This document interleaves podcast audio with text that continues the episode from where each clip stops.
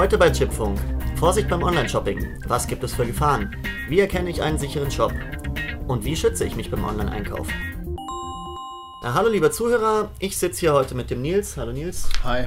Und mit dem Gunnar von der Test- und Kaufberatung. Hallo Gunnar. Hallo.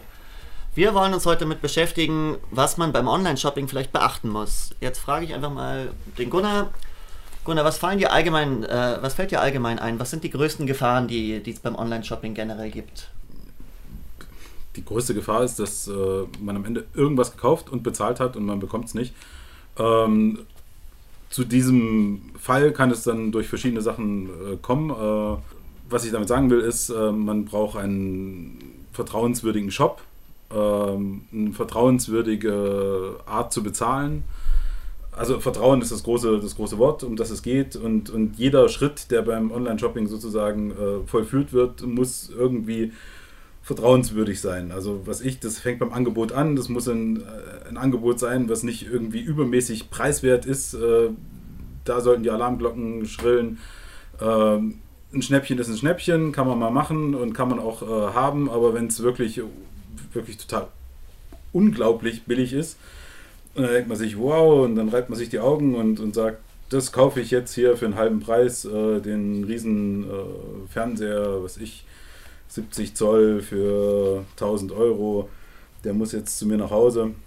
Dann kann das sein, dass man die 1000 Euro tatsächlich äh, irgendwo hinbezahlt, wo man dann am Ende nichts wieder kriegt. Okay, ja, Nils, hast du vielleicht den, den Aussagen vom Kunde noch irgendwas hinzuzufügen? Wie schaut es denn zum Beispiel äh, bei einer Auktionsplattform wie bei eBay zum Beispiel aus? Ja, bei Gebrauchtgegenständen ist es vielleicht nicht mehr ganz so einfach ähm, wie bei äh, neuen Produkten in, in Fake-Shops oder eben auf Amazon, wo mir halt äh, versuchen, irgendwelche dubiosen Händler versuchen, irgendwas äh, ja, anzudrehen, was es wahrscheinlich gar nicht gibt. Ähm, bei eBay muss ich halt genau hinschauen. Also zum einen kann man immer ganz gut sehen, wie die anderen Käufer vielleicht reagieren, wie weit bieten die Leute mit. Ähm, wenn die relativ früh abspringen ähm, und das Produkt kurz vorm vom äh, Angebotsende steht, dann sollte ich mir überlegen, ob ich da wirklich noch drauf toppen will. Weil es kann durchaus auch einen Grund haben, dass nämlich die Erfahrenen merken, ah, da stimmt irgendwas nicht. Ja, da muss ich natürlich auch Bewertungen gucken. Äh, wie ist der Verkäufer bewertet? Wie lange ist der dabei? Was hat der vielleicht vor allem in der jüngsten Vergangenheit für negative Bewertungen bekommen? Das ist immer relevant. Also die Gesamtzahl ist vielleicht gar nicht so schlecht, aber die negativen Bewertungen häufen sich in letzter Zeit. Dann kann es pass passiert sein, zum Beispiel, dass jemand den Account gekapert hat und den missbraucht oder derjenige sich vorher vielleicht ein gutes Renommee aufgebaut hat oder was auch immer. Auf jeden Fall ist es dann äh, ein Zeichen, dass man da die Finger von lassen sollte. Ähm, ja, ansonsten bei Gebrauchtgegenständen ist natürlich immer das Risiko, dass ich entweder nicht das bekomme, was ich äh, da ersteigert habe, ähm, oder dass ich halt es in einem Zustand bekomme, der unter aller Sau ist. Ja, das heißt, äh, paar kleine Kratzer äh, sieht man nur im Sonnenlicht, ist dann plötzlich äh, ein Zentimeter tiefe Kerben in, in, in was weiß ich was, im äh, Laptop oder so. Ähm, da muss man natürlich ähm, mit rechnen und auch immer einkalkulieren, dass es hinterher zu einer Auseinandersetzung kommt, ja, und auch vielleicht, dass man dann auch eventuell mal im schlimmsten Fall ähm, eine Anzeige erstatten muss, weil man sein Geld sonst nicht wiederbekommt. Ne? Und Geld äh, ist natürlich dann wieder ein Thema. Da hilft es, wenn man äh, auf ein Bezahlsystem setzt, wo man auch die Möglichkeit hat, das Geld vielleicht wieder zurückzuholen, zum Beispiel PayPal. Ähm, wenn man bei eBay äh, Lastschrift verwendet, äh, oder eine Kreditkarte ähm, zum Beispiel auch zum Bezahlen, dann ist in der Regel, springt der Käuferschutz ein. Heißt natürlich auch nicht immer, dass es positiv für einen selber ausgeht, aber die Wahrscheinlichkeit, sein Geld wieder zu bekommen, im Gegensatz zu, ich äh, schicke das Geld mit der Post oder überweise es selber, die ist natürlich viel höher. Also kann man sagen, dass man vor allem bei so Auktionsplattformen wie jetzt eBay oder auch Amazon Marketplace auf jeden Fall genau hinschauen sollte, was die Beschreibung angeht. Ja, es ist immer das Allerwichtigste, überhaupt die Beschreibung anzugucken. Ähm, was steht da drin? Wie ist die auch formuliert? Wenn klar kann nicht jeder perfekt Deutsch, aber wenn die total dahingestammelt ist ähm, und dann vielleicht auch noch schlechte Bewertungen dazukommen, dann würde ich mir äh, grundsätzlich einfach überlegen, ob ich bei dem Händler überhaupt kaufe. Ähm, ansonsten ist natürlich auch immer wichtig, dass echte Fotos dabei sind. Also wer wirklich nur Katalogfotos einstellt von einem neuen iPhone oder so, ähm, das ist ja wurscht. Äh, ich weiß, wie das Ding aussieht ähm, auf, auf, Apples Produktfotos, das brauche ich nicht nochmal sehen. Ich will halt wissen, wie ist der Zustand von dem Gerät, was ich mir jetzt kaufen will. Und deswegen sollten halt immer die Originalfotos vom Verkäufer dabei sein. Die sollten natürlich auch halbwegs aktuell sein. Ähm, da muss man sich dann natürlich drauf verlassen. Wie gesagt, man kann immer auf die Nase fallen, aber in der Regel hilft es, wie gesagt, ähm, vernünftiges Bezahlsystem zu nehmen, was man der, im Zweifelsfall wieder äh, zurückholen kann, ähm, wo man das Geld zurückkriegt. ähm, dann auf die Bewertung zu gucken und darauf, wie ist die Beschreibung formuliert, wie sind die Fotos von dem Produkt. Okay, Gunnar, wie kann ich denn einen sicheren Shop von einem unsicheren Shop unterscheiden? Reputation ist das allererste. Also was ich bei Amazon, wenn man direkt bei Amazon kauft, hat man wahrscheinlich ähm, ganz wenig ähm, Bedenken. Auch wenn man bei Mediamarkt.de, bei Saturn.de, bei was ich, bei diesen ganzen großen Shops, äh, Cyberport, äh, Computer Universe, alles, was man so kennt, ähm, da, kann man, da kann man wahrscheinlich problemlos kaufen, Alternate, ohne dass man sich irgendwie Gedanken machen muss. Die, die Shop-Software ist auch in jedem Fall äh, bei den großen Firmen up-to-date. Das heißt, verschlüsselte Verbindung, äh, Bezahlsystem, was total sicher ist und so. Und da kann der Käufer kann sich dann Sicherheit wiegen. Manchmal sind die guten Angebote ähm, allerdings, was ich, man guckt äh, im Preisvergleich und findet irgendwie ein total äh, cooles Angebot bei einem Verkäufer, den man überhaupt nicht kennt. Was ich, äh, Foto irgendwas in, in irgendeiner kleinen Stadt oder so, der halt so einen kleinen Online-Shop betreibt. Ähm, und da wird es dann langsam eng. Da sollte man drauf schauen, dass die Verbindung, ähm, also dass man überhaupt, wenn man den Browser aufhat, dass man eine SSL-Verbindung hat, kann man oben ganz wunderbar erkennen äh, in den aktuellen Browsern. Die werden dann, da wird dann oben die äh, Adresszeile anders eingefärbt. Die melden auch, wenn ein Zertifikat äh, abgelaufen ist. Ähm, selbst wenn das in dem Shopsystem noch nicht sein sollte, spätestens beim Checkout, also wenn es ums Geld geht und ums Eintragen von äh, Adressdaten und, und Bankverbindung oder sowas, da sollte man, da sollte allerspätestens dann das äh, Adressfeld bunt werden. Wenn das nicht passiert, Finger weg, äh, lieber woanders kaufen, weil dann ist die Übertragung nicht sicher und dann kann es, was ich, schon der nächste hinterm Router kann das quasi abfangen und ähm, hat dann meine sensiblen Daten. Das ist nicht gut. Okay, jetzt haben wir ja so in, in, in Deutschland und Europa so bekannte Namen wie eben Amazon oder eben auch Auktionsplattformen wie eBay ähm, aber es drängen ja jetzt auch äh, diverse Anbieter aus, aus Asien auf den Markt, vor allem aus China. Also jetzt Stichwort Alibaba, das ist ja, glaube ich, ein Shop, der auch in Deutschland immer beliebter wird. Ähm, ja, Gunnar, hast du da schon mal was geshoppt, beziehungsweise würdest du davon abraten oder eher. Ich bin totaler AliExpress-Fan, tatsächlich. Ähm, ich habe Stand heute, ich vermute, 200 verschiedene Gegenstände bei AliExpress gekauft. Das ist ein Ableger von Alibaba. Ist wie ungefähr der, der Marketplace bei Amazon. Es, ist, ähm, sind einzelne Händler, die da unter einer, auf einer Plattform quasi präsentiert werden. In der Klammer, also es ist ein bisschen anders als bei Amazon, weil die, die ähm, ähm, AliExpress hat sozusagen, äh, macht die, die Abwicklung, die, die Bezahlung komplett und äh, sorgt auch für ein, hat auch ein Konfliktmanagement. Ähm, hier sei mal eingestreut, ich habe jetzt bei ungefähr 200 Bestellungen tatsächlich zwei Fälle gehabt, ähm, wo ich dieses, dieses Konfliktmanagement nutzen musste.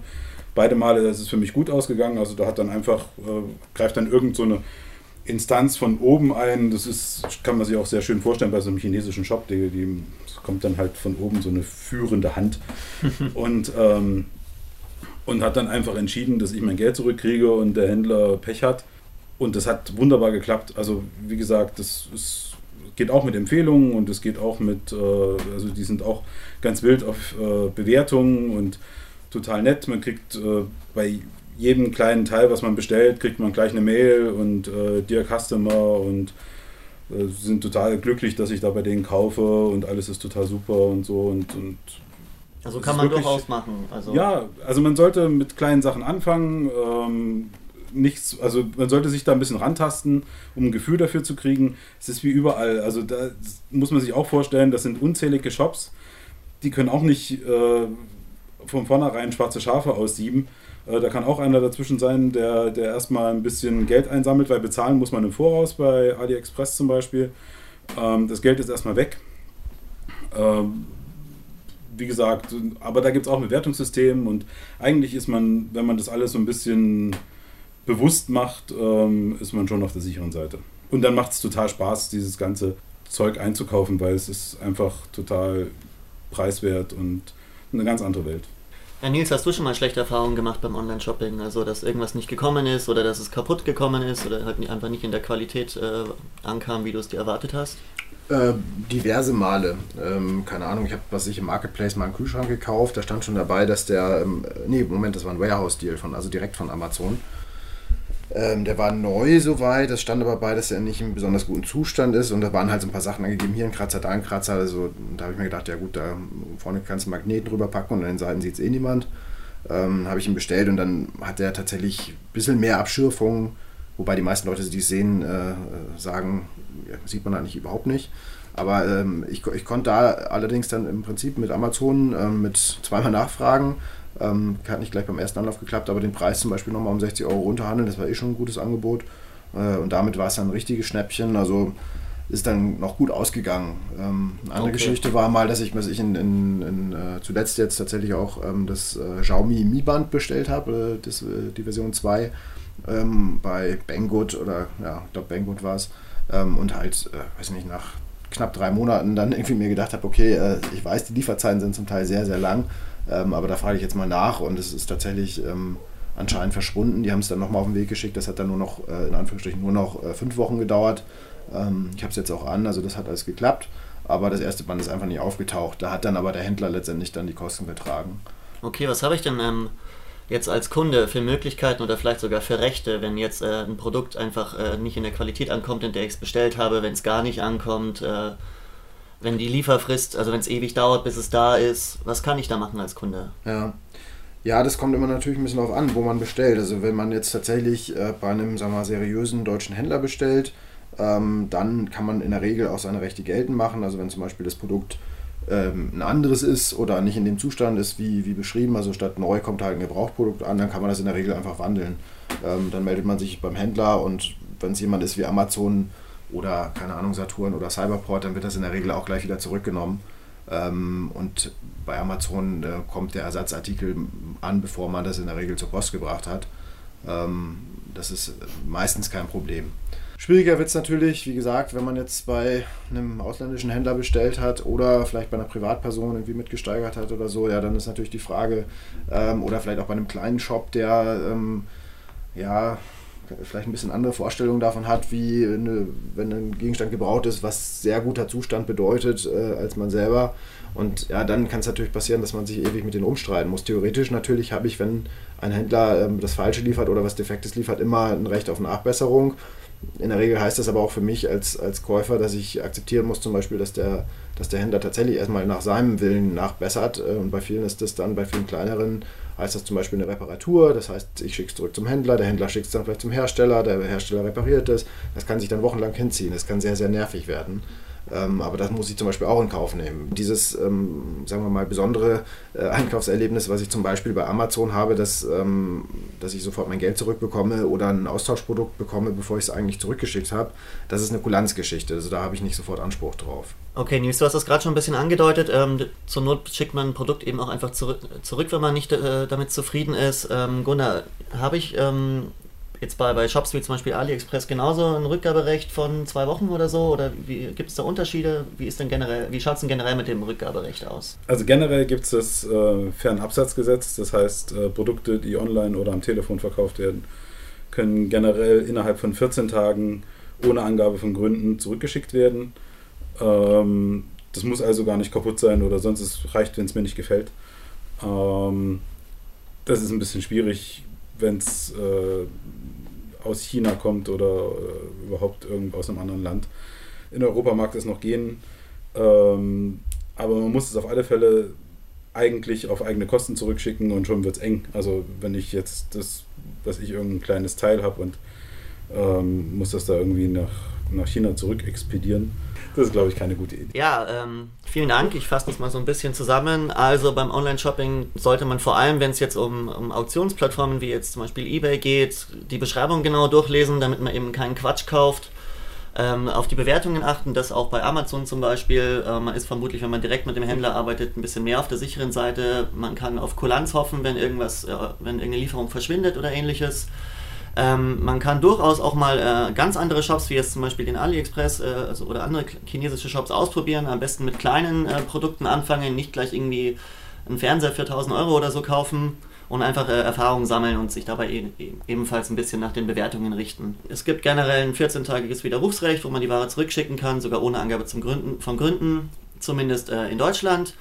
Bei ausländischen Händlern ist es ein bisschen schwieriger, da sollte man sich am besten die allgemeinen Geschäftsbedingungen ein bisschen genauer durchlesen, damit man weiß, woran man ist. Dann bedanke ich mich für eure Zeit. Gerne. Gerne. Und ähm, bis zur nächsten Folge von Chipfunk. Macht's gut.